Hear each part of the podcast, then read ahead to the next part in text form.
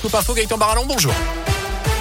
Bonjour Jérôme, bonjour à tous. Et à la une de l'actu ce mardi, le réflexe salvateur d'une fillette de 7 ans en Haute-Loire. C'est elle qui a prévenu ses parents hier alors que le détecteur de fumée était en train de retentir chez les voisins. D'après le progrès, les pompiers ont pu rapidement intervenir en début d'après-midi dans un lieu dit de la Séauve sur semaine, alors que le feu avait pris dans la cheminée avant de se propager au conduit à une partie de la toiture.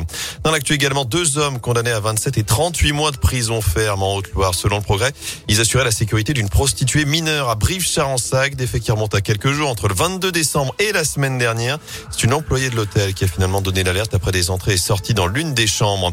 Dans l'actu à saint cette nouvelle passe d'armes au conseil municipal en cause cette fois-ci la polémique autour du festival Art Comique. La municipalité a récemment décidé de retirer sa subvention à l'événement pour l'attribuer à un autre projet concurrent récemment monté par une autre association aux mêmes dates le mois prochain. Une dérive inquiétante pour l'opposition. D'après le projet adjoint à la culture, Marc Chassobéné évoque de son côté des pertes financières récurrentes, des tarifs trop élevés et un projet social avec beaucoup d'affichage mais peu de réalité. Du basket à suivre ce soir, nouveau rendez-vous pour Saint-Chamond, leader de Pro B. Les Couramur reçoivent ex-Maurienne 5e du classement. Ce sera à partir de 20h à la Halle Bouloche. Avant cela, Gaël fils défiera en fin de matinée Matteo Berrettini pour une place en demi-finale de l'Open d'Australie à Melbourne. Le Français de 35 ans va tenter de rejoindre Raphaël Nadal qui a décroché ce matin son ticket pour le dernier carré en battant le Canadien Denis Chapovalov en 5-7 et plus de 4 heures de jeu.